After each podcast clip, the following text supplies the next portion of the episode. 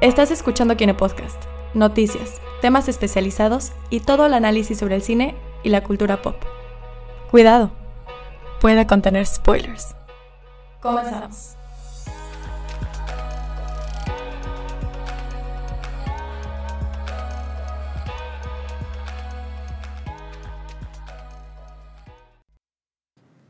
Bienvenidos todos al Kine Podcast, una vez más aquí, después de una semana de, literalmente no haber estado, pero pues ya estamos acá de vuelta en el Kine Podcast. El día de hoy vamos a empezar una, una especie de, de lo que viene siendo pues una nueva temática, un nuevo estilo que vamos a estar manejando aquí en el Kine Podcast, pero ahí lo van a ver ya en un ratito más. Pero de momento, aquí en cabina nos acompañan dos invitados que van a estar aquí eh, acompañándonos en esta ocasión. De mi lado derecho tengo a Andrea. ¿Qué tal? Muy bienvenida al programa, Andrea. Qué bueno que estás aquí con nosotros. Y del otro lado está Alfonso. Hola, muchas gracias. Y eh, pues bueno, sin más, sin más preámbulo, vamos a, a, empezar con las noticias, que hay bastantitas este, este, pues prácticamente este día, esta semana. Y les recordamos que las redes sociales del, del Kine Podcast y de Kinecarus eh, nos encuentran en Facebook como Kinecarus Apreciación Cinematográfica, en Twitter como arroba en Instagram igual nos encuentran como Kinecarus y en YouTube pues está la página de Kinecarus de la misma manera. Y si quieren mandarnos mensajes en el WhatsApp para que podamos leerlos, ahorita ya si estás viéndonos en YouTube, aparece el teléfono del WhatsApp que es 9995 45 95 00, parece pizzería, pero no es. Es 99 95 45 95 00, ahí nos puedes mandar mensaje y ahí vas, va a aparecer en todas las, todas las, todos los mensajes y todo lo que nos mandes y obviamente respondemos tus dudas, preguntas e inclusive comentarios que existan durante el programa. Pero bueno. Muy bien. Empezamos con la primera noticia que es Ahora esta de Ready Player One. Oh. Ok, esta la voy a dejar para después. Pero bueno. Está bien. Primero que nada, pues una noticia un poco triste que sucedió el día de ayer. Ayer. Sucedió el día de ayer, eh, en la cual pues falleció una de las grandes mentes eh, que ha tenido la humanidad, que es Stephen Hawking. Eh, y pues esta figura pues súper importantísima para la ciencia y prácticamente para la manera en la que vemos el universo, de manera literal. Así es. Eh, pues hubieron eh, actores y act actores y bueno, actrices igual que estuvieron involucrados en, en películas o en series de él. Eh, uno de ellos pues ganó, ganó el Oscar a Mejor Actor. Y, y pues obviamente todo, todos y cada uno de ellos eh, pues brindaron en cómo se llama esta cosa pues un homenaje a, a, Stephen Hawking uno de ellos pues es el, pues, el que ganó el Oscar uh -huh. Eddie Redmayne en que realmente pues imagínense para estar se involucró con, con bastante con, con, Stephen Hawking porque conoció a su esposa conoció, entonces eh, y vio toda su historia y obviamente pues pues tuvo que involucrarse muy emocionalmente con con el con este personaje para que pueda para que pueda pues realizar su interpretación en pantalla y le envío sus condolencias. De la misma manera, eh, pues el equipo de Big Bang Theory eh, salió en Big Bang Theory. Salió en Big Bang Theory. Iba en Los Simpsons. En Los Iba Simpsons. en Los Simpsons. Tuvo un montón de homenajes. De hecho, creo que el último que me acuerde fue... Es que hay varios. Ahorita tengo muy fresco la teoría del todo porque la vi hace como dos días. Y irónicamente Ah, la vi hace mira. como dos días porque se estrena en Netflix. Eh, y pues sí, cuando supe la noticia fue como que, ¿what? Acabo de su historia, acabo de la película. Acabo de- Sí, ¿no? Estuvo en Bang Theory, apareció en, pues, en varios lados. Y de mis distintas maneras, digo, hay mucha gente en, su, en aquel entonces, antes de que falleciera, porque ahorita no creo que se atrevan, eh, muy, con muy poca sensibilidad mostraban al personaje de Stephen Hawking, ¿no? Hasta, hasta, hasta hacían parodias sin, sin, mucho, sin mucho respeto al personaje, ¿no? Pero, pero bueno, de todos modos, eh, pues pasó a mejor vida y pues obviamente eh, su legado, ya sea para la ciencia o para mediático, pues es bastante, bastante fuerte, fuerte, Sí. ¿no? Igual Benedict, Cumberbatch, él hizo a Stephen Hawking en una serie que creo que pasaron en History Channel, si no me equivoco, Ahora, en que él hizo al, al personaje de, de Stephen Hawking. Como dato curioso, igual dentro de esa serie, no sé si la, si la llegaron a ver, O sea, he visto pedacitos, pero nunca la he visto completa. en, creo que en History Channel, igual, empezaron a sacar varios de, de- de personajes famosos en- de ciencia, obviamente. Entre ellos creo que Einstein lo Mm. hizo, el, se me fue el nombre, Gregory Rush, el, el que hace de, el Capitán Barbosa en, en Los Piratas del Caribe. Joffrey Rush. Geoffrey Rush, sí, Rush. exactamente. Rush. Él hizo Sí. de, de Einstein y pues está- están muy buenas estas, estas, en, estas series, ¿no? Si tienen el chance, los No, no. radioescuchas, pues Yo no ahí, he las, visto, ahí la las ven, pero está interesante.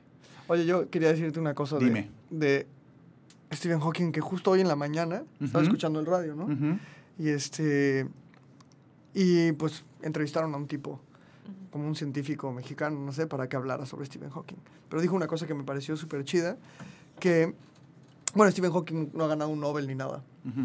Este, y aunque su teoría es como súper importante para, para la ciencia y un montón de cosas que ha dicho, como que dijo algo que me pareció interesante, que es que más bien es, hizo que la ciencia como que llegue a todos. O sea, era como, si, como un científico mediático. O sea, es Exactamente. figura ¿No? de cultura pop, básicamente. Exactamente, casi, casi, ¿no? Sí. Y entonces eso hizo que muchísima gente se acerque a la ciencia y otras cosas, ¿no? Y eso está, creo que hasta más importante que lo que hay investigado sobre los hoyos negros, ¿no? Sí, o sea, generar que, que a la gente le interese la ciencia, que pueda hablar de la ciencia así, que pueda tener una peli, que este, sus conferencias iba, veías hasta niños en las conferencias, o sea, es como una figura mediática, ¿no? Un científico famoso. Sí, cosa que, por ejemplo, ahorita está haciendo este, el, el, el afroamericano. No sé si es afroamericano. Sí. Sí, es Neil. Neil deGrasse. Neil, exactamente. Sí, haz está cuenta que algo así, pero eso viene de, Pero de pues, él. uh, Eso viene de él, Sí, ¿no? sí. Antes los científicos que pues, están metidos en su laboratorio ahí haciendo cosas que nadie se entera, ¿no? Más que como la comunidad científica. Entonces es, eso está bastante Sí, chido. bastante remarcable, ¿no? En el sentido de, de- de cómo fue viviendo esta persona. Y así Ey. poco a poco pues fue transformándose en lo que es, ¿no? Eh, pues la siguiente noticia, no sé si quién se la quién quiere quién quiere leer aunque sea el título de la noticia y ya luego ya nos nos introducimos.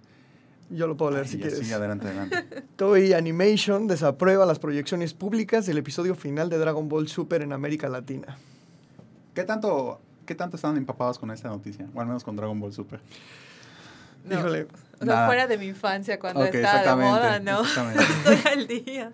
yo no he visto Dragon Ball Super. Ni yo. Realmente, eh, lo importante de aquí es eh, precisamente dentro del mundo mediático qué tanto alcance ya tuvo esta serie.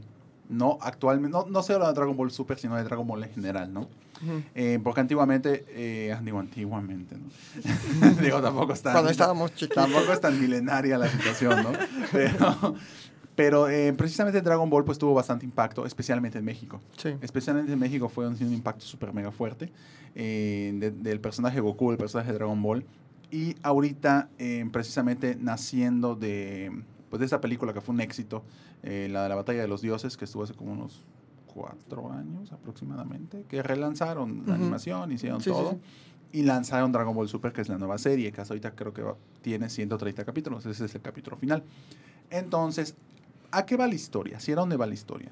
Pues eh, se ha estado haciendo muy famoso, quiero pensar que fue por Game of Thrones, que, que los episodios finales o, las, o los episodios que se pasaban en bares o en restaurantes, Así es. En que se hizo muy famoso, al menos yo lo vi en Game of Thrones, no sé si, si en otra cosa antes se había hecho de esa manera. No que yo sepa, no tengo. ¿Tú sabes? A mí eso de. Se empezó a hacer, ¿sabes? No sé, se empezó a subir en YouTube estas cosas de. La gente en el bar viendo Game of Thrones y sus reacciones. Sí. Sí, no, o sea, en bares es literal Game of Thrones. Sí, Game of Thrones. Pero otro así final, pues realmente yo no le encontraba eh, algún, algún como que indicio de que esto ya empezaba a pasar, pues no le veía hasta Game of Thrones. Entonces, eh, obviamente esto no se puede pasar en un bar porque en teoría pues tiene muchas audiencias Dragon Ball, digo, desde niños hasta adultos, ¿no? En cambio Game of Thrones sí es de adultos. El dado caso es que, eh, obviamente, pues ahorita estamos metidos en, en, ¿cómo se llama esta cosa? En, en- en, pues en plena pre-campaña, campaña política, ¿no?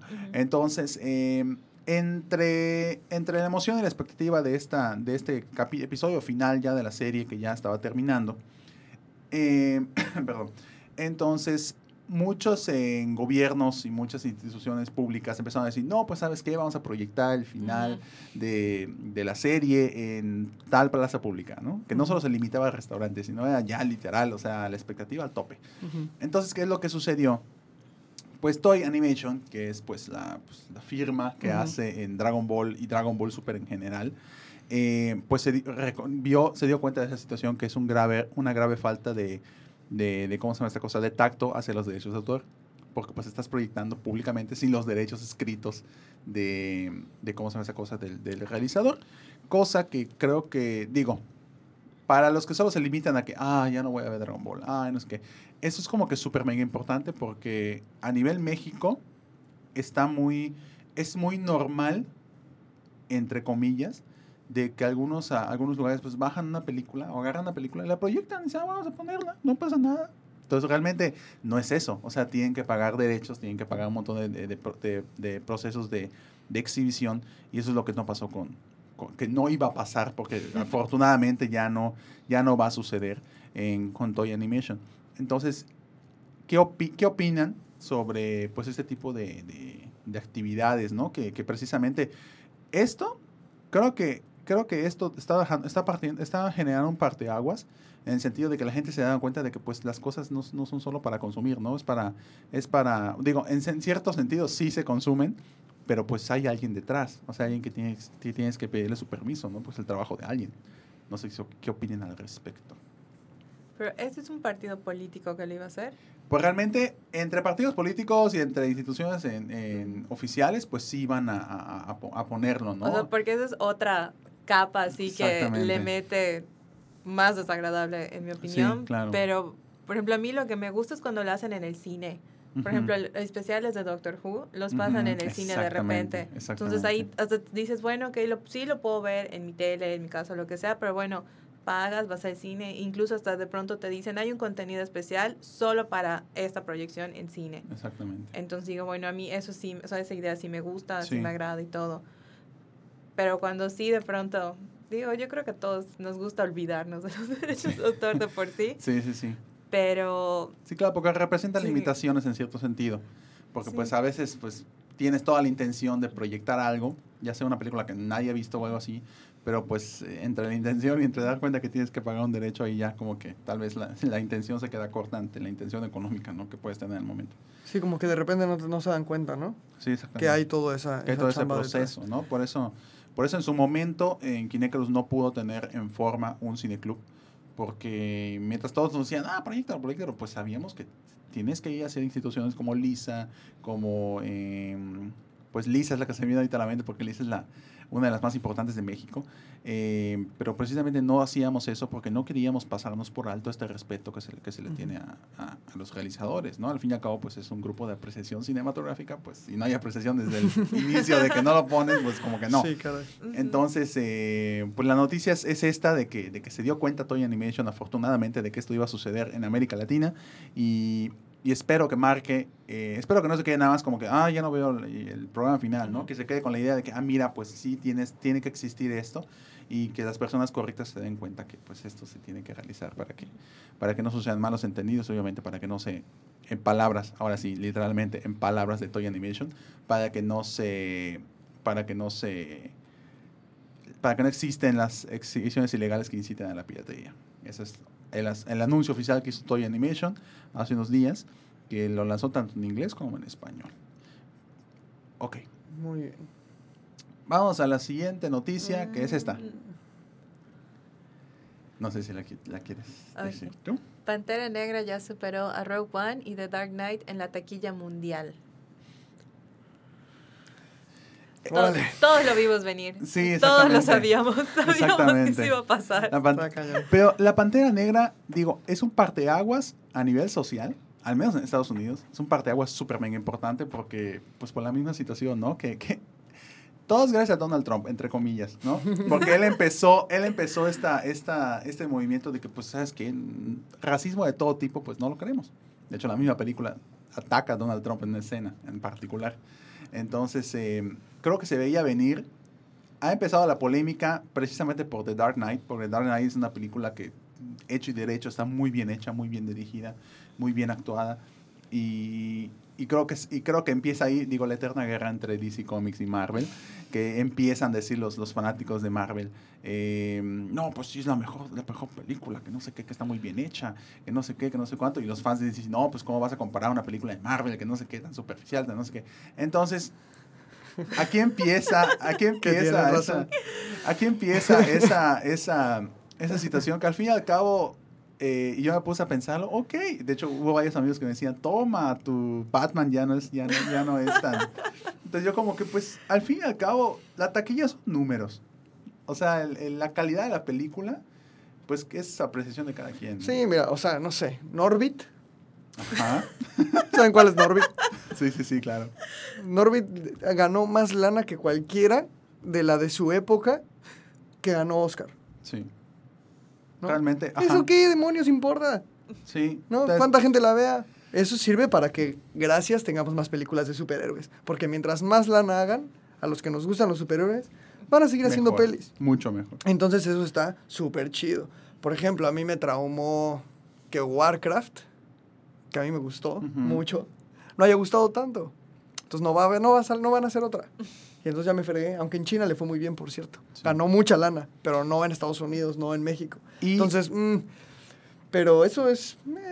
y curiosamente, sí, adelante, Andrea. Yo creo que taquilla aparte, o sea, las dos van a hacer así, van a soportar la prueba del tiempo. O sea, Dark Knight ya lo hizo y todo. Y esta también, por todas las sensibilidades que tomaron en cuenta y que tocaron. O sea, digo, yo creo que todos salimos queriendo vivir en Wakanda de por sí. O sea, tuvo una producción muy bien cuidada. O sea, los personajes, o sea, yo creo que hubo mejores personajes femeninos en las dos horas y media de Black Panther que en todas las 700 horas de Marvel juntas.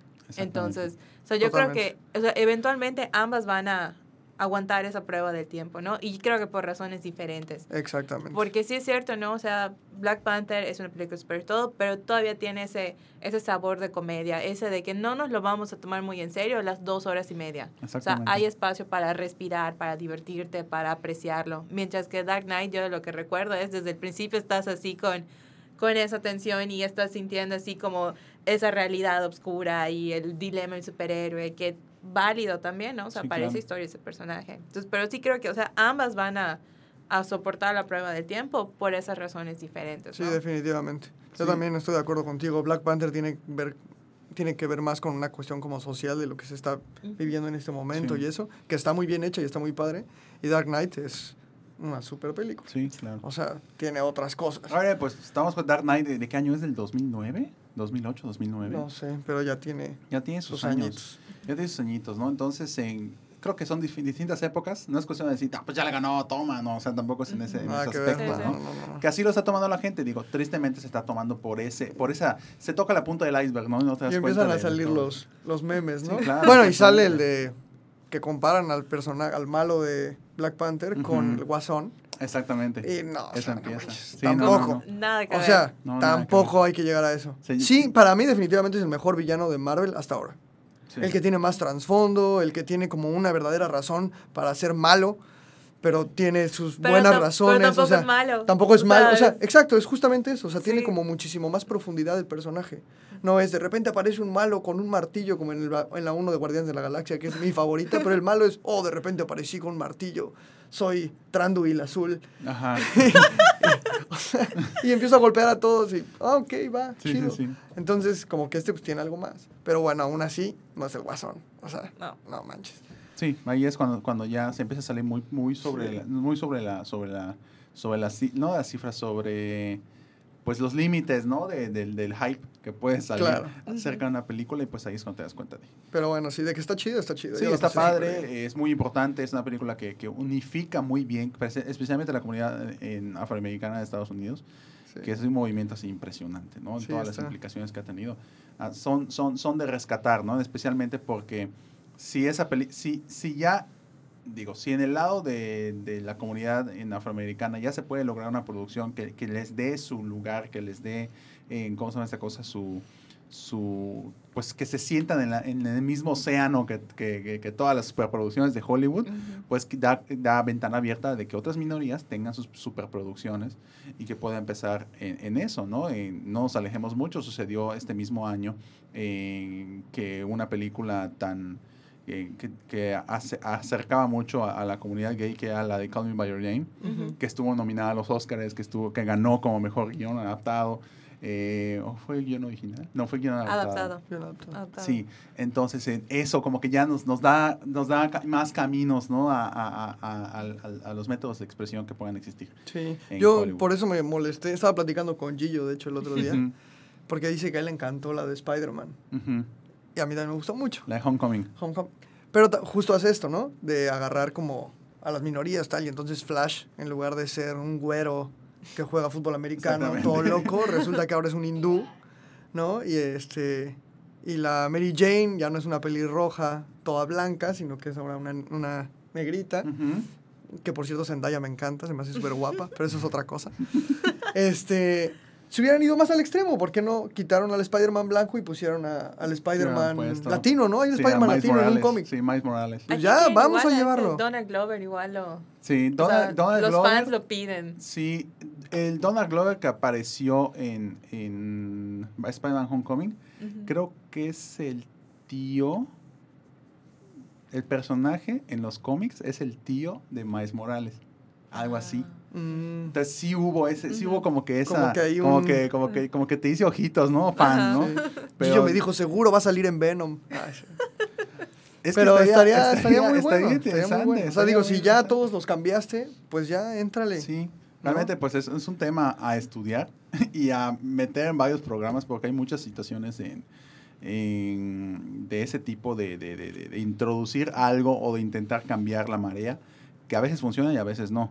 Y a veces eh, pues sí se logran, sí se logran cuajar bien y a veces como que se siente muy forzado, ¿no? Por ejemplo, el reboot de los cazafantasmas. Que No, siempre no la vi. eh, fue, fue, fue como que de ley No hacer ese gender swap, así bastante, bastante como que se tiene que hacer así, pero funcionó.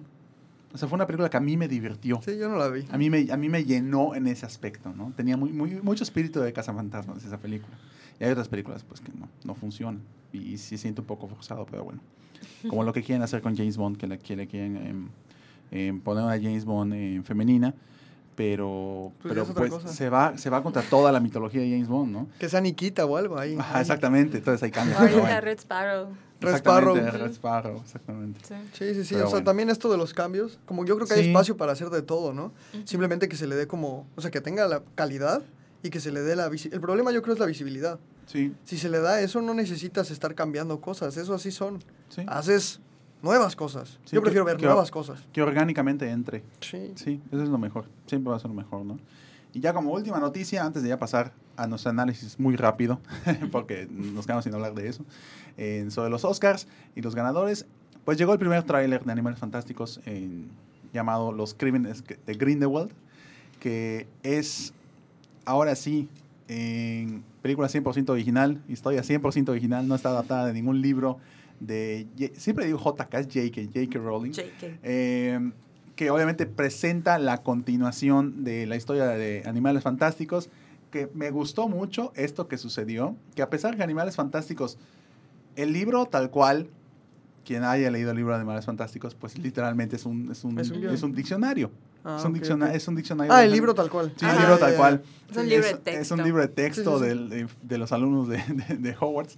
Eh, y aquí me gustó mucho que hayan como que primero como que sí decir, ah, mira, va a ser basado en el libro, la historia de, de, de- de- de Newt, ¿no?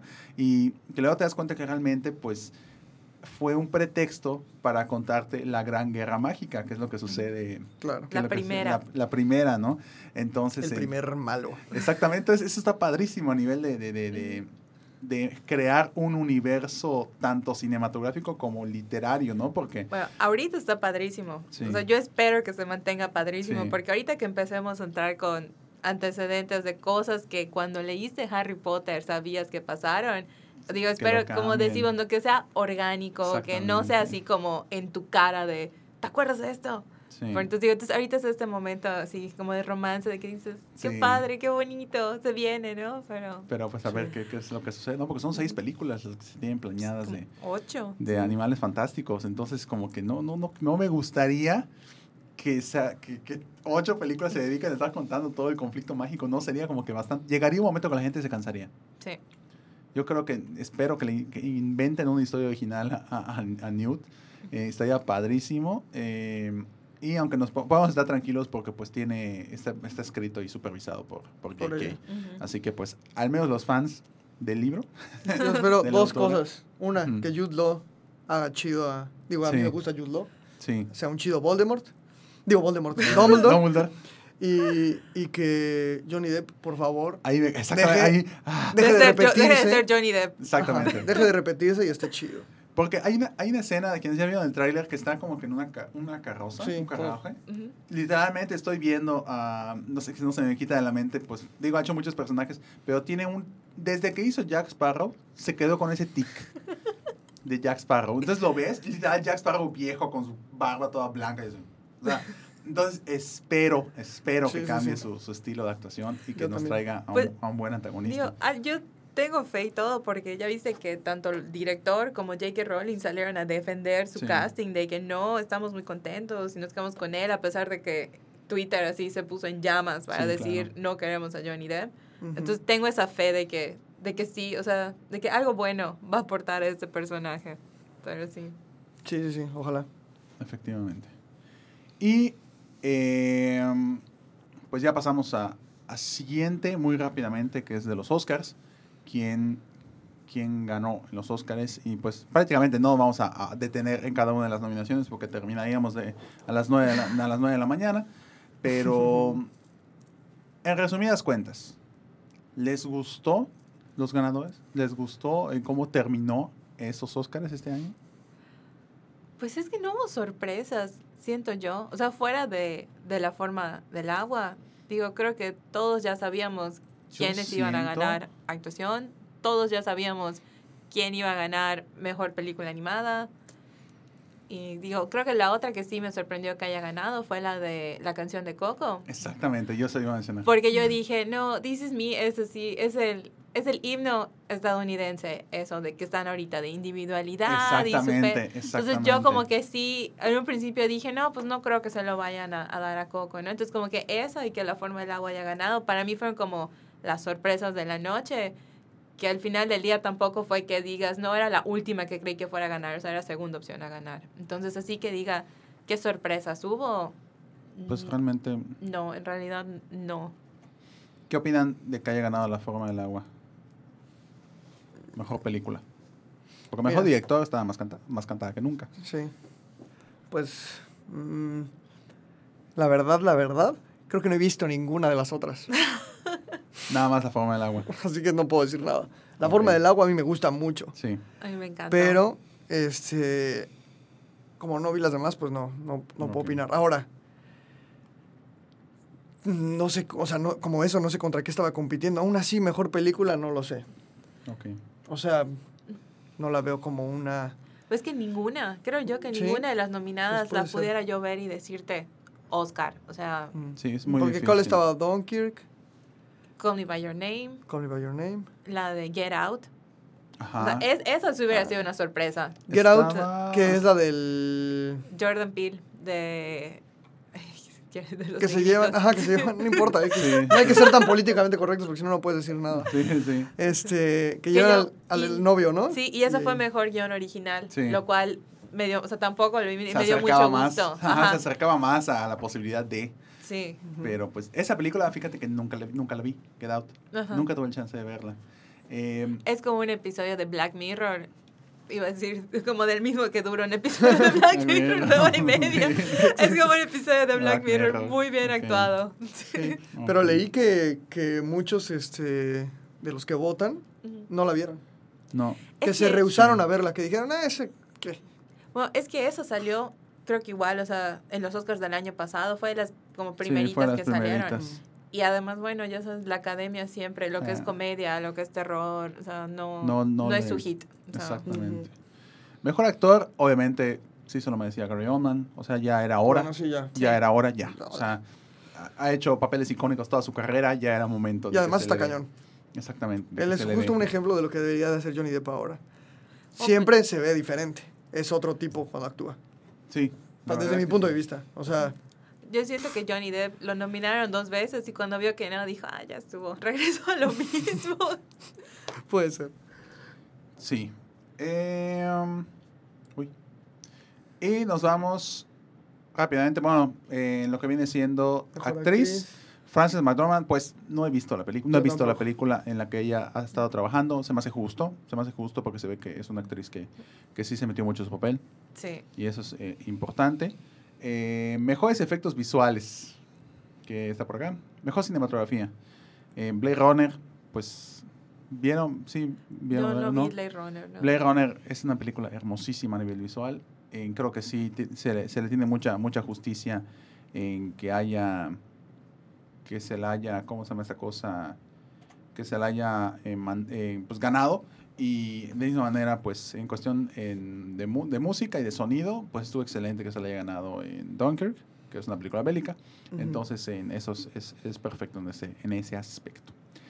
Pero bueno, realmente no hubo mucha polémica en esos Oscars, afortunadamente.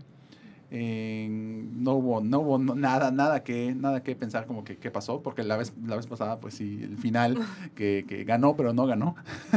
Eso sí fue súper polémico, pero pues, en este caso, pues no, no, no hubo, así que fue, fue excelente en esa, en esa situación, ¿no?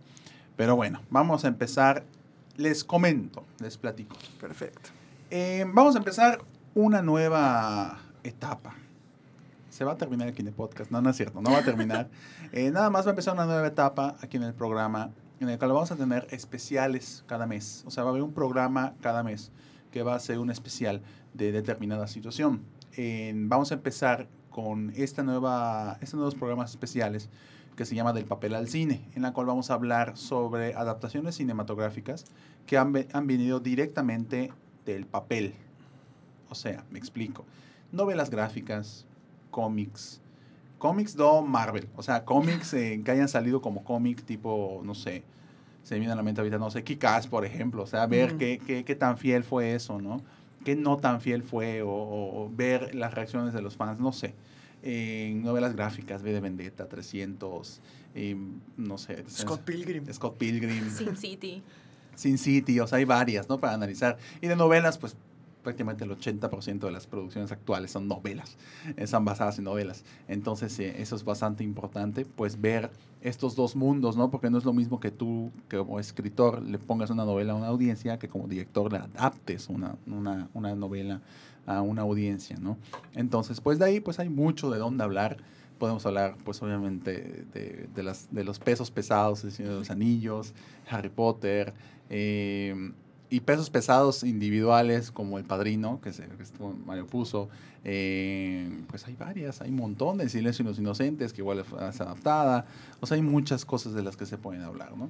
Entonces, de eso va a ser en este tipo de programas. Obviamente, cada mes vamos a tener nuestra, nuestro, nuestro pues, adaptación en la cual vamos a hacer un análisis profundísimo para poder de- como que desmembrar todos estos detalles que encierra esta, las adaptaciones, qué cosas buenas pasaron, qué cosas malas pasaron, eh, cosas que se pueden mejorar, cosas, eh, por ejemplo, en el caso de, de, me pongo a pensar, en Hunger Games, que estuvo involucrada la misma autora en el guion, entonces ahí ves, esta, esta es una, se, se, se une muy bien en guion en, de película con, con la novela, entonces ves ese tipo de cosas y cómo, cómo van floreciendo, ¿no?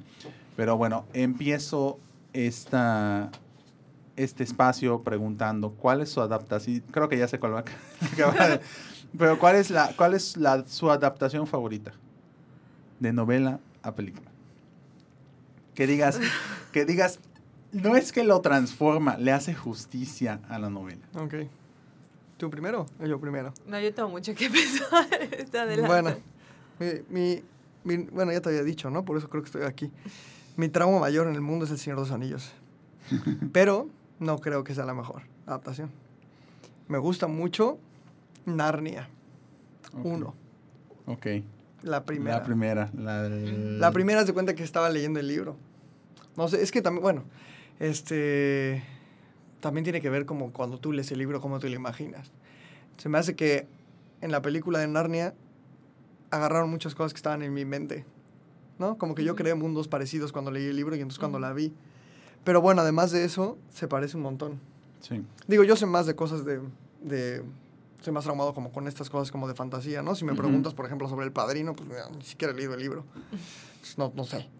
Pero este, en estas, en Narnia se me hace que está como muy, muy, muy bien adaptada a la, a la esencia del libro. La 1. Las otras ya no. Pero la 1 Sí, está así súper, súper bien adaptada y creo que sí agarra así como que la esencia. Y del Señor de los Anillos, la 1 también. La comunidad, la comunidad del anillo. La comunidad del anillo. Aunque tiene miles de cosas cambiadas, Sí, claro. miles, no podríamos acabar ni siquiera en un día de contar Sí. todas las cosas distintas que tiene, pero lo que más me gusta es que agarra como la esencia, como que el espíritu del Señor de los Anillos, desde todo, desde la música, desde los paisajes, el vestuario, todo, como que agarra el espíritu de Tolkien y lo pone ahí. Después ya hay unos cambios, ¿no? En la 2 ya hay unas cosas que no, tal, pero, pero eso sobre todo se me hace súper chido. Entonces, bueno, diría que Narnia y luego El Señor de los Anillos. Ok. Mm, yo ya me puse a pensar igual. Ya me puse a pensar igual. Como cuál sería. Pues. Es que igual el Señor de los Anillos. Me quedo con el Señor de los Anillos, ¿no? Es que yo no leí El Señor de los Anillos. Ok. O sea, yo solo vi las películas. O sea, yo leí El Hobbit. Ajá. Y pues con lo que hicieron con las películas, Ah, sí. realmente es, Sí te fue. son, son dos cosas diferentes, Sí, ¿no? Sí. Sí, es. Y, o sea, sí- sí- siento que yo soy de la opinión que no recuerdo que haya dicho, leí el libro y vi la película y me encantó. O sea, hay muchas cosas, por ejemplo, tipo Harry Potter. ¿no? Que está excelente, está muy buena, pero como siempre lees el libro y tienes mucha más información, siempre, siempre hay algo que dices, chinga, no pusieron eso. No pusieron mi parte, así que Ajá. a mí me emocionó un montón en el libro y aquí Sí. no apareció ¿por qué? Esa tercera línea que estaba en la página, o sea, eso siempre, o sea, eso a mí siempre me, me pesa, ¿no? O sea, como Sí. ahorita como Ready Player One, estoy así como que quiero, pero al mismo tiempo no, porque lo que me gustó era lo que iba como leyendo descriptivo, ¿no? Yo Y- con, con, con Ready Player One precisamente tengo un- una crisis así muy cañona. Porque cuando salió el libro, Ajá. sabía de qué trataba. Dije, lo voy a leer, lo voy a leer. Pero dije, estoy seguro que en algún momento de la existencia van a hacer una adaptación cinematográfica. Y sé que la adaptación cinematográfica pues se presta más a virtualizar mejor todo esto porque son videojuegos. Y a mí me gustan mucho los videojuegos, entonces dije, no, no lo voy a leer, no voy a leer el libro hasta que salga una adaptación cinematográfica y vea la adaptación cinematográfica, ahí sí voy a leer el libro. Porque pienso que a nivel visual me voy a, me voy a alucinar más viendo las cosas de la adaptación que, que, que que imaginándome las cosas, ¿no? Ujú. Porque al fin y al cabo, pues es- está más cerca del origen, ¿no? Del, del Sí. origen de, de- de los videojuegos, ¿no? Que es pues, algo audiovisual. Entonces, en- ahorita estoy precisamente temblando por ese aspecto, porque no sé cómo lo vaya a hacer Steven Spielberg. Yo le tengo mucho respeto a Steven Spielberg, pero como que ya me dio miedo después de ver, precisamente está basada en un libro para niños, en Mi Gran Amigo el Gigante, Ajá. que la dirigió él hace como dos años. La película muy, muy, muy... Le faltaba algo, no había Como magia. sosa, no sé cómo explicarlo. Sí, no, no, Yo ni siquiera la acabé de ver, ¿eh? Sí, no, no había, no, no, Me no- cansé no sentía Spielberg. Pensé que era como que alguien le hizo su trabajo, ¿no? Como, como que él dijo, como que, es que haz la película, pon mi nombre y ya. Y se fue, ¿no? Y se escondió. Eh, no lo sentí así y eso me desesperó, pero, pero en complementando lo que tú mencionabas, pues con Ready Player One sí, sí tengo este, este miedo latente. ahorita. O sea, es que siempre depende de, de exactamente qué adaptan, ¿no? Yo siento que, por ejemplo, el género de fantasía es mucho más sencillo como explotarlo, ¿no? Y darle esta creatividad. Por ejemplo, dos de los libros que me gusta, o sea, que me gusta el libro y veo la película y, y siento que son cosas un poco distintas son La Naranja Mecánica y The Shining. O Mm. sea, The Shining, el libro es una cosa completamente diferente a la película y las dos son fabulosas, Ya. o sea, dentro de sus propios géneros, ¿no? Entonces cuando digo, bueno, pues es que si lo hubiera hecho tal cual, a lo mejor no hubiera sido buena. Entonces como que es cuando dices, no sé si me gustó la adaptación de... O sea, no me gustó la Sí. adaptación, pero me encantó la película. ¿Me Exactamente. explico? Y pues lo mismo, ¿no? La naranja mecánica que... Voy a apretar. Ok.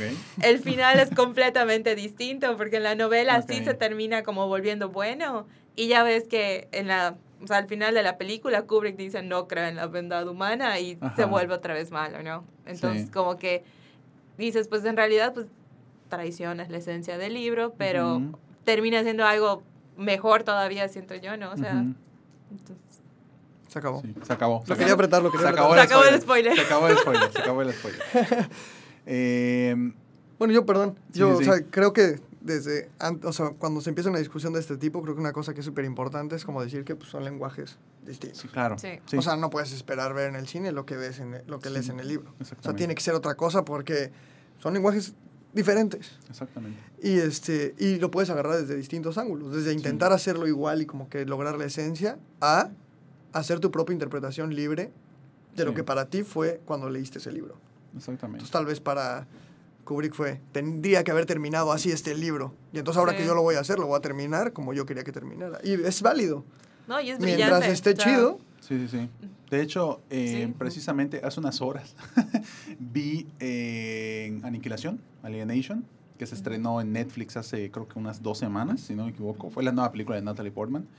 Que realmente no me, no me sé muy bien cómo estuvo la historia de esta película. El dado caso es que iba a salir para cine y se lo cancelaron. en serio, vi Le, los cortos. le cancelaron al director, le dijeron, ¿sabes qué? No, se va a destruir directamente en Netflix. Entonces dijo el director, ah, pues, pues, se molestó mucho. No, pues cómo va a ser, no pero bueno, vamos a poner en Netflix. Qué brillante película de ciencia ficción. Pero brillante. Y al final veo, basada, dice, escrito para cine, es el director de, eh, de Ex Máquina. Mm. Es el director de Ex Máquina. Entonces, Ajá. no, es, es, es un ¿Y viaje. por qué no se la pusieron en cine? Si No Ex Máquina tuvo un buen de y- y- éxito y, y estaba es- bien es- chida. es- es- estuvo nominada al Oscar Sí. en Ex, Ex Máquina y esta película es excelente, pero excelente. Tiene, Tiene- bueno, Natalie Portman, o sea, tiene como hasta un peso de Hollywood, todo. sí, sí, sí. Qué raro, lo voy a, Sí, voy a excelente. Yo lo único que sí pude ver de las críticas era que la gente salía como insatisfecha con el final, como que les faltaba entender o respuestas o algo así porque no, no le he Precisamente, visto. Y no sé si ese test con las audiencias la mató. pues no, No sé. sé. realmente no sé, porque la película, al menos es que es ciencia ficción cru- cruda, o sea, es ciencia ficción así de que, de que te saca tu cabeza, te la sacó y te la vuelven a poner. O sea, es ciencia ficción súper mega intensa y precisamente al- en, en lo que estábamos comentando me acordé, al final sale escrito para cine y dirigido por tal persona, ¿no?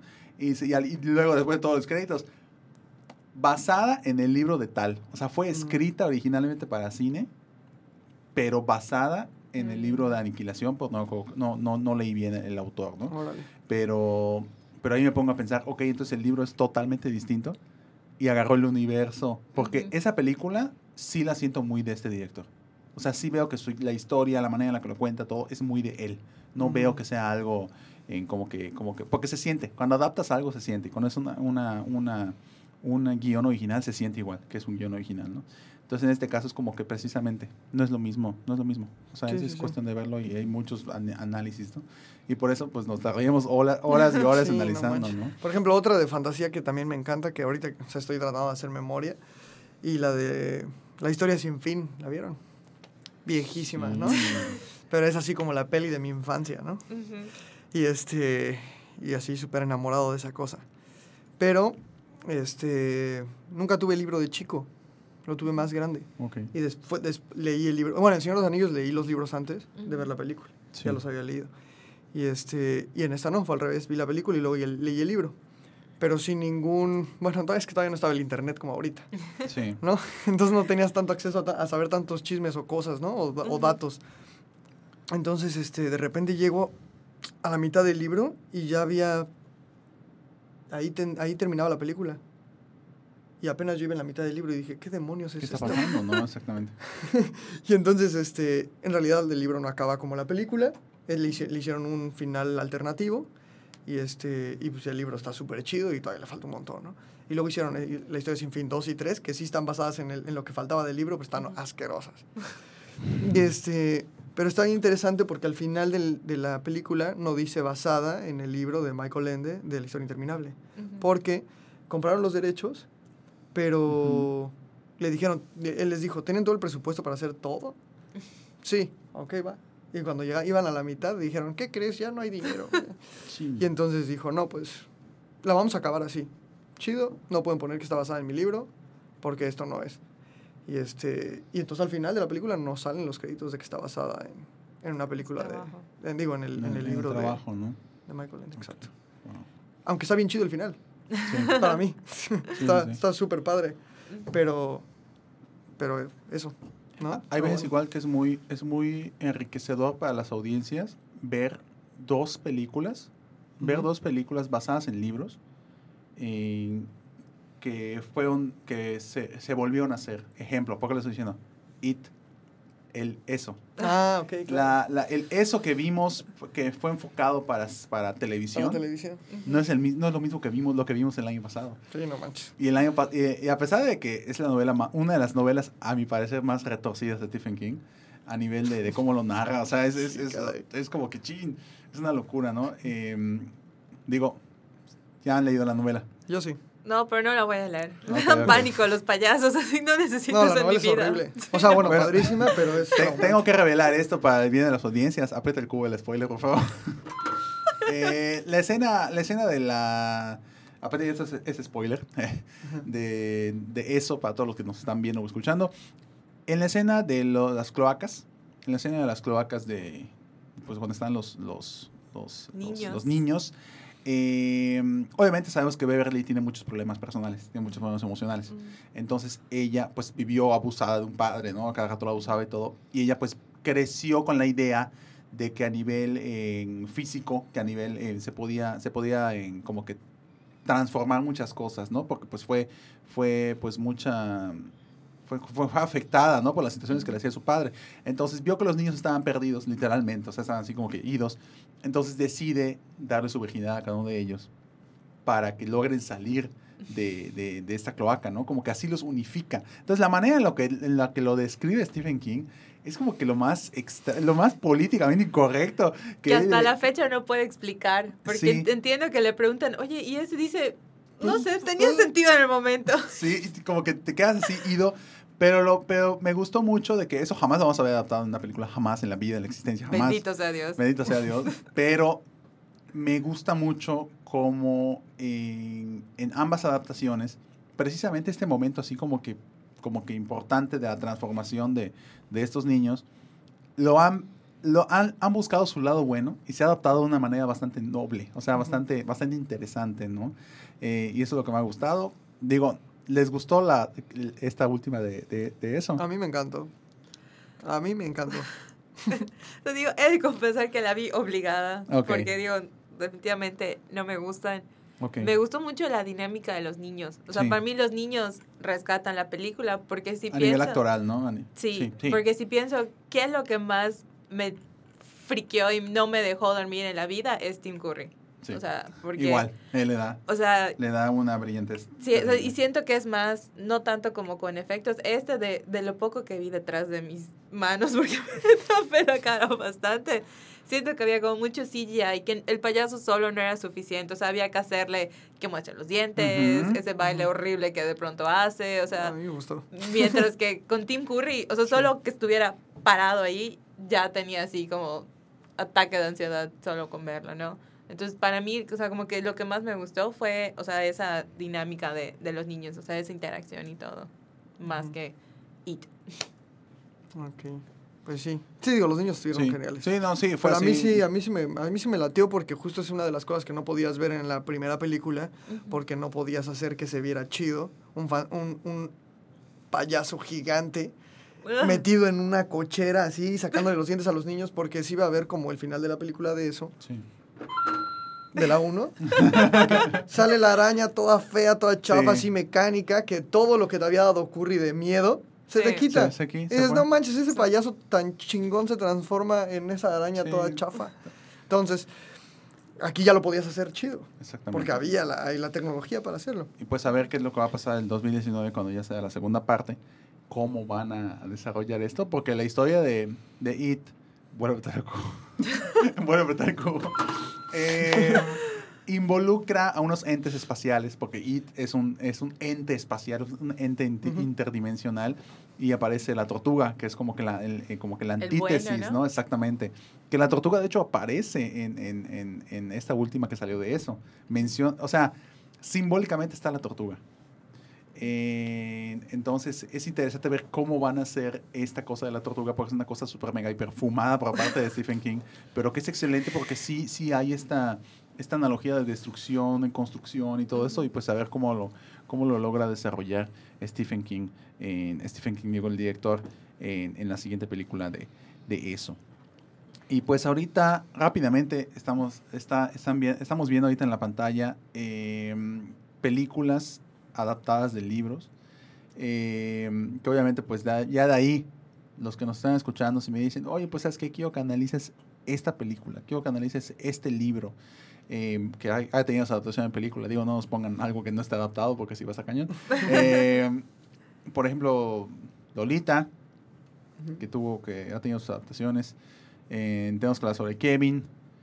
En esta, no sé cuál sea. Ivan Sticks.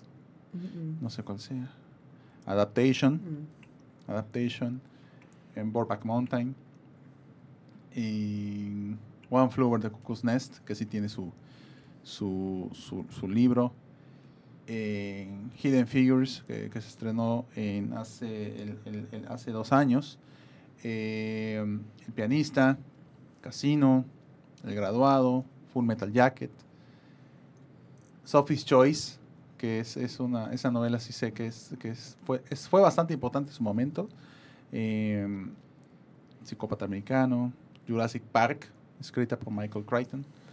Eh, me acuerdo de Joss, Tiburón, tiene igual su, su novela.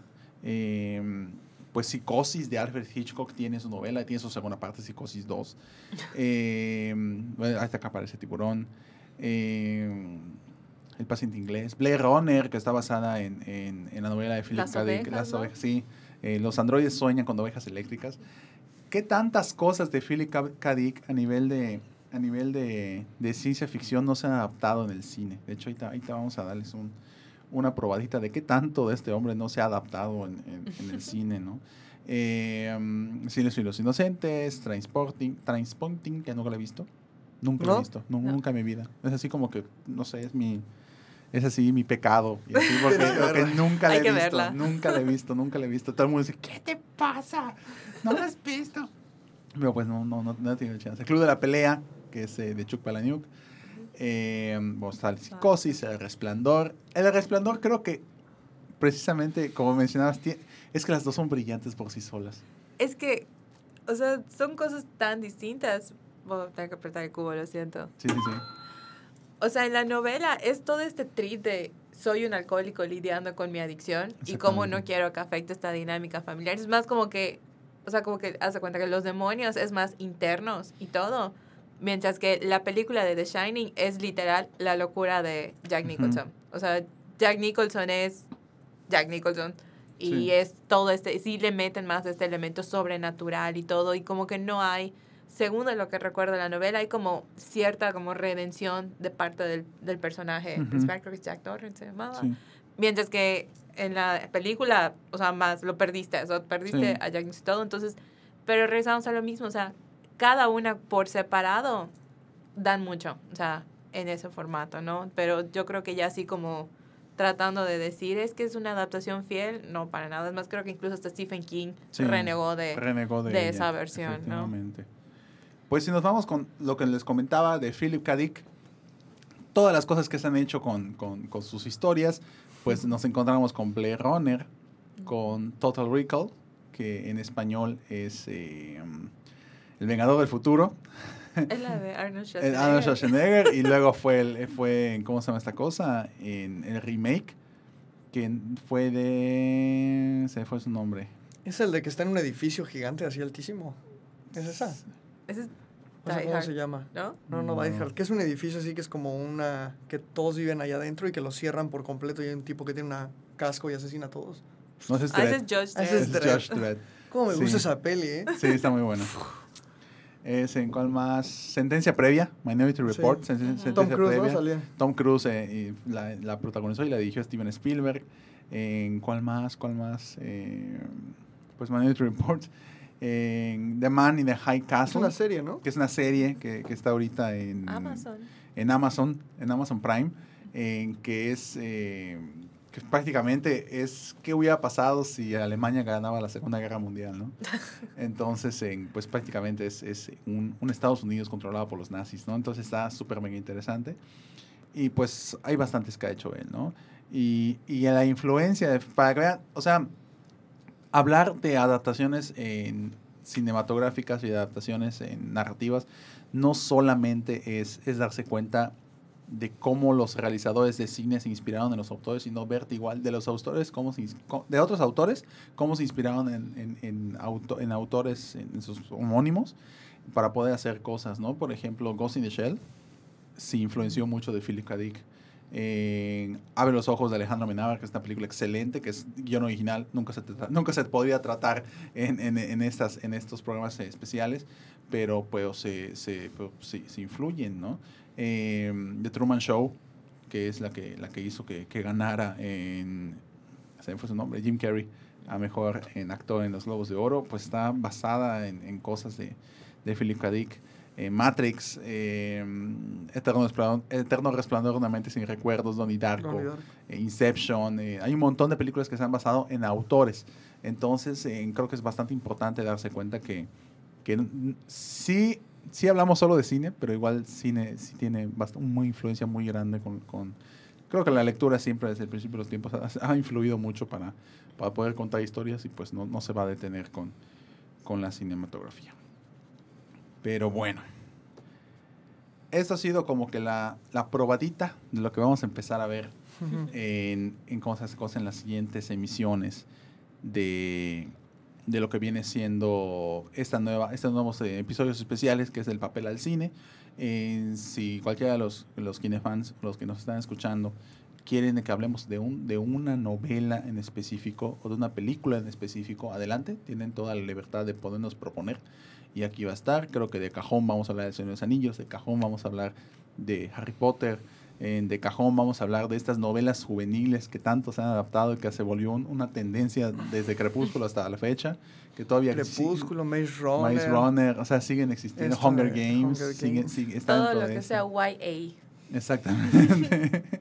Entonces realmente hay mucho, hay mucha tela de donde cortar. Perdón. Y eh, precisamente pues hay, hay, hay demasiadas cosas por ver. Y pues siendo más de, de lectura, pues adelante. Es, es así, excelente para este tipo de, de programas especiales. Les recordamos igual a todos los que nos están escuchando que actualmente es la Filey, actualmente es la, la feria eh, en, del libro aquí en, aquí en Yucatán. Eh, está el encuentro cinematográfico igual en, que se está realizando dentro de la misma Filey, hay bastantes encuentros y bastantes proyecciones cinematográficas. Se va a realizar creo que el día de mañana o pasado, si no me equivoco, eh, la proyección por el 50 aniversario de 2001 Odisea en el Espacio. Eh, y obviamente pues tiene, tiene sus elementos y está basada en, en muchas eh, cosas que, que han influenciado a lo largo de los, de los años. Pues muchas gracias por escucharnos en esta, en esta nueva emisión del Kine Podcast, el capítulo número 11, el episodio número 11 del Kine Podcast. Y eh, el día de hoy pues empezamos esta nueva etapa de, de tener los programas especiales que espero que obviamente vayan a, a, a crecer muchísimo más. Y de la misma manera, pues espero que nos vuelvan a acompañar en las siguientes em, en emisiones especiales eh, del papel al cine para poder hablar de, de todo esto. Y pues en resumidas cuentas, eso ha sido todo. Perfecto. Hemos terminado con el programa, ha terminado el programa. El día de hoy nos acompañaron Andrea Dager. Andrea Dager Y Alfonso García. y Alfonso García. Aquí un servidor Juan Esteban Méndez. Muchas gracias por escucharnos. Les recordamos que tenemos siempre una cita los miércoles a las 8 de la noche en el Kine Podcast. El Rincón del Cácaro no va a estar, pero se transformará en otra cosa más, más interesante. Ya lo verán con el paso de los meses. Este año va a haber el gran cambio del Rincón del Cácaro. Pero de todos modos, nos ven todos los miércoles a las 8 de la noche completamente en vivo. Si nos quieren escuchar nada más por audio, nos pueden escuchar en Mixler. En, lo que viene siendo en vivo, si luego ya eh, se desconectan y ya no nos pudieron escuchar y nos quieren escuchar eh, offline, o sea, sin que estén conectados en vivo, nos escuchan en SoundCloud, que nos, nos buscan como Azul52. Ahí estamos poniendo el host del programa ahorita. Y si ustedes son usuarios Apple, pues nos buscan en Apple Podcast como Azul52, Radio Azul52, y ahí nos escuchan. Y de todos modos, si nos quieren ver en vivo y ver en cómo apretamos el cubo del spoiler, pues nos pueden, nos pueden buscar por YouTube.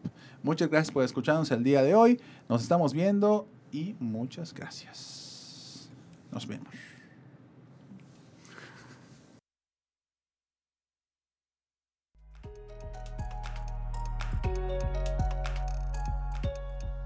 El Kine Podcast es grabado en la ciudad de Mérida, Yucatán, en las instalaciones de Sur 52. Las opiniones expresadas en el programa son responsabilidad de quien las emite y no representan la opinión de Kinecarus.